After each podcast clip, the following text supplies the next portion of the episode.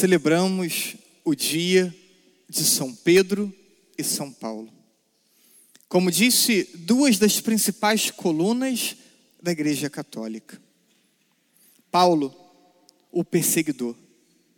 Aquele que perseguia, prendia e matava os cristãos, foi transformado pela graça de Deus em um dos maiores missionários ou no maior missionário da história da igreja.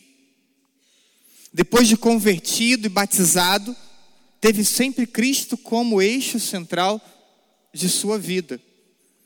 E dedicou-se com todas as suas forças a espalhar o Evangelho, sem se importar com os perigos, as tribulações, os sofrimentos e até mesmo os aparentes insucessos. Sabe-se instrumento escolhido por Deus para levar Jesus às pessoas. Estava convencido que Deus contava com ele desde a sua concepção. E nos deixa isso escrito. Efésios, capítulo 1. Escolheu-nos antes da fundação do mundo. 2 Timóteo, capítulo 1 Chamou-nos não em virtude de nossas obras, mas em virtude de seus desígnios. Paulo não só compreende, se compreende deste modo, mas compreende todos nós desse modo. Não há uma vida criada por acaso. Toda vida criada e querida por Deus, e há um desígnio de Deus sobre a vida de cada pessoa. E há um chamado de Deus para cada pessoa cumprir esse desígnio dele mesmo. Então, Paulo tem esse entendimento muito claro. E aquilo que aconteceu com ele, o seu processo de conversão, de mudança, pode acontecer com cada homem, com cada mulher. Mesmo que suas faltas tenham sido muitas e tenham sido graves.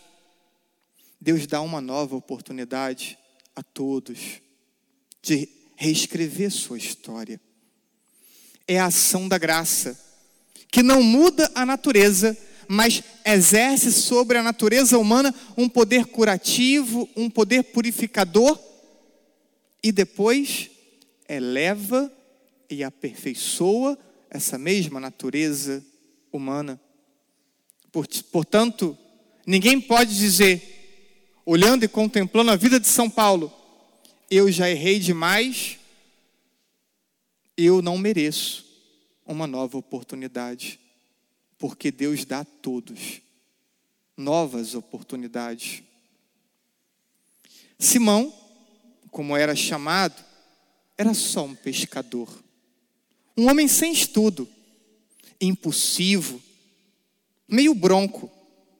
Assim era Simão mas também um homem honesto, trabalhador e temente a Deus. Era pescador como toda a sua família e como seu irmão André. André foi o primeiro a conhecer Jesus. Passou uma tarde com Jesus, ele e João, evangelista. E quando André sai, termina essa, esse momento de encontro com Jesus, ficou de tal, modo, de tal modo impactado que vai direto a Simão, seu irmão, e conta: conheci o Messias, conheci aquele que há séculos esperávamos. E André então pega Pedro, Simão Pedro, e leva até Jesus. E ao aproximar-se de Jesus, Jesus fixa o olhar dele no olhar de Pedro. E Pedro se sente profundamente alcançado pelo olhar de Jesus. E escuta Jesus chamá-lo pelo nome: Simão. E depois diz ainda: Tu te chamarás Cefas, que quer dizer Pedro. E cada vez que na Sagrada Escritura aparece uma mudança de nome, é porque se atribui também uma nova missão. E Pedro recebia de Jesus uma nova missão. Embora não tivesse ainda consciência de da nova missão que receberia, Pedro seguiu o seu trabalho. Depois daquele encontro, volta para sua família, volta para sua casa, volta para o seu barco e volta para a sua pesca. Mas não esqueceu o encontro que teve com Jesus. E passou então a tentar se organizar para acompanhar Jesus o máximo possível. Seus sermões, é, as ocasiões em que fazia milagres. Pedro então começa a buscar estar mais frequentemente com Jesus. E aí temos o episódio narrado em Lucas, capítulo 5. Uma noite inteira, Pedro tentando pescar, sem nada apanhar. Termina a noite, chega amanhã, Pedro vai com seu barco para, para o lago, para a beira, atraca o seu barco, limpa a sua rede, arruma a sua rede e vai ao encontro do Senhor que estava ali mesmo, na beira do lago, ensinando um, um grande público, um público numeroso. E Pedro se coloca ali também acompanhando o ensinamento de Jesus. Dado o momento, o Senhor direciona a sua palavra a Pedro. Entra no teu barco, pega a sua rede, avança um pouco e atira novamente a rede. Jesus não, não entende de pesca. Jesus entende de madeira, porque o seu pai era carpinteiro. Jesus poderia, Pedro poderia ter dito a Jesus: Mas Jesus, você não entende de pesca, eu já tentei a noite inteira. Tentei nos lugares que comumente encontramos peixe, no horário adequado, horário da noite. Pedro talvez possa até ter pensado isso, mas obedeceu. Afinal, era Jesus que falava. E Pedro entra no seu barco, leva o barco ainda no raso, para não ficar tão distante daquele povo que acompanhava, atento com o olhar. E Pedro lança ali, durante o dia, no raso, a sua rede. E não consegue puxá-la. A cena pede ajuda.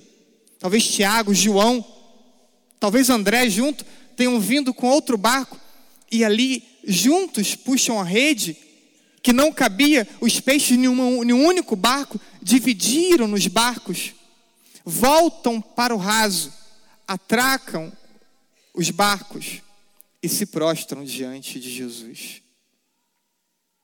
E ali, mais uma vez, Jesus coloca o seu olhar no olhar de Pedro e diz para Pedro: Não tenhas medo. De hoje em diante, tu serás pescador de homens.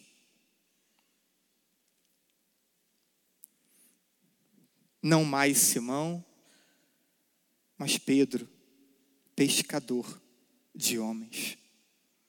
E Pedro, que já vinha fazendo um caminho, um caminho de conversão, um caminho de abertura do coração em relação a Jesus, não questiona Deixa o seu barco, deixa a sua rede, deixa a sua família. E naquele momento, então, marca o início da sua vocação. Passa a integrar esse grupo de seguidores de Jesus. E devagar, pouco a pouco, Pedro, esse homem que não sabia ler e escrever, impulsivo, meio bronco, vai se transformando por meio da graça naquele que seria a rocha da igreja. A rocha sobre a qual a igreja seria constituída, fundada, porque Deus forma com o tempo. Nós somos imediatos, queremos as coisas na hora, parecemos adolescentes, mas Deus vai nos forjando nos formando, nos modelando com o tempo. E assim fez com Pedro. E cada um de nós temos o nosso próprio tempo. É bem verdade que tem gente que parece uma tartaruga de tão lento que caminha. Mas cada um tem o seu tempo. E no evangelho de hoje, ouvimos então Jesus é responsabilizar Pedro por sua igreja. Pedro, tu és pedra, e sobre esta pedra edificarei a minha igreja.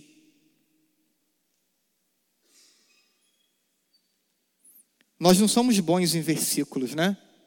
Mas esse é um que deveria ser gravado. Mateus, capítulo 16, versículo 18.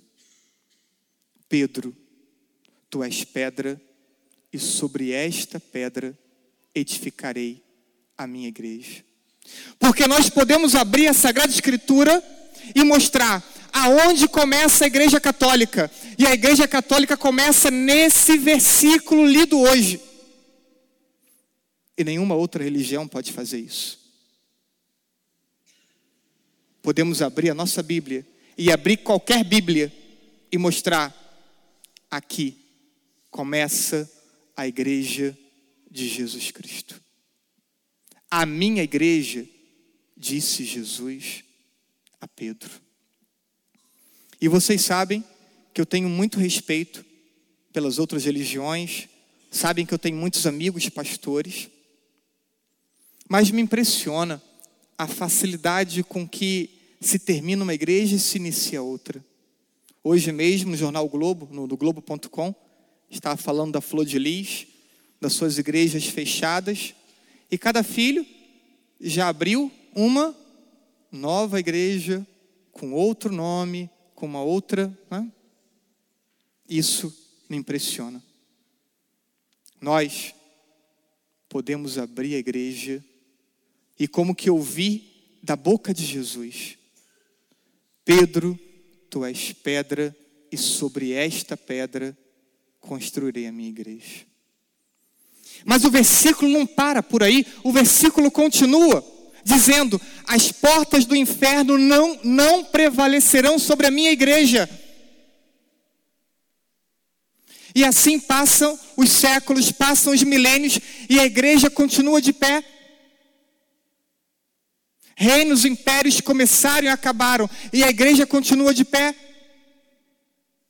Igreja composta por homens e mulheres como nós, pecadores limitados, com erros, e apesar dos nossos defeitos e pecados, a igreja continua de pé. E você integra uma igreja que tem a promessa de Jesus que nunca terminará, que nunca será vencida. Até o fim dos tempos, a igreja permanecerá de pé, porque as portas do inferno nunca irão prevalecer sobre a igreja de Jesus e você e eu participamos da igreja de Jesus. E devemos ter muito orgulho disso. E não vergonha, como infelizmente alguns parecem ter. Seguindo um pouco o final do Evangelho de São João, capítulo 21, Pedro vai professar o seu amor a Jesus. Senhor, tu sabes tudo, tu sabes que eu te amo. Tu sabes tudo, tu sabes que eu te amo. Como seria bom se nós que estamos aqui pudéssemos também repetir com honestidade essas mesmas palavras de Pedro e nós também pudéssemos dizer a Jesus: Senhor, tu sabes tudo, tu sabes que eu te amo. Mas muitos de nós não podemos dizer isso. Não podemos dizer isso porque o Senhor conhece os nossos corações. O Senhor sabe quanto de pecado nós corroboramos, quanto de pecado nós cismamos em manter em nossa vida. O Senhor sabe quão pouca generosidade nós temos para integrar, edificar a igreja de Jesus. O Senhor sabe quanta dificuldade temos para dedicar algum tempo de oração. O Senhor sabe quanta dificuldade temos para ler a Sagrada Escritura. E por isso, muitos de nós não pode repetir as mesmas palavras de Pedro. Senhor, tu sabes tudo, tu sabes que eu te amo. Porque entre o que pode ser pronunciado com os lábios e a vida concreta, há uma diferença. Não há uma unidade. E para que possamos repetir essas palavras de Pedro, precisamos fazer com que a palavra esteja respaldada pela vida, pela prática, pelas ações. As ações precisam mostrar que de verdade amamos o Senhor Jesus. Depois, Pedro vai chegar ao ápice do seu amor, conduzindo a igreja e morrendo crucificado pela fé. E por isso celebramos de vermelho, porque Pedro e Paulo são dois homens que foram mortos pela fé. Falamos de Pedro, falamos de um pescador simples, que se tornou o primeiro grande líder da igreja. Falamos de um pescador simples que passou a pregar para multidões. Falamos de um pescador simples que, em nome de Jesus, realizou milagres. Falamos de um pescador simples que foi declarado santo pela igreja. Olhando para Pedro e para Paulo, percebemos que Deus quer contar com todos nós. Como contou com o perseguidor e como contou com o pescador, quer contar comigo e com cada um de vocês. Deus quer nos conduzir por um caminho de encontro com Ele, um processo de conversão e de mudança. Deus quer contar conosco para que, uma vez nossa vida transformada, possamos ir ao encontro dos irmãos e aproximá-los de Jesus. Peçamos a Deus a intercessão de São Pedro e de São Paulo, para que não tenhamos medo de irmos ao encontro do Senhor, para que não tenhamos medo de ter nossa vida transformada pela graça de Deus,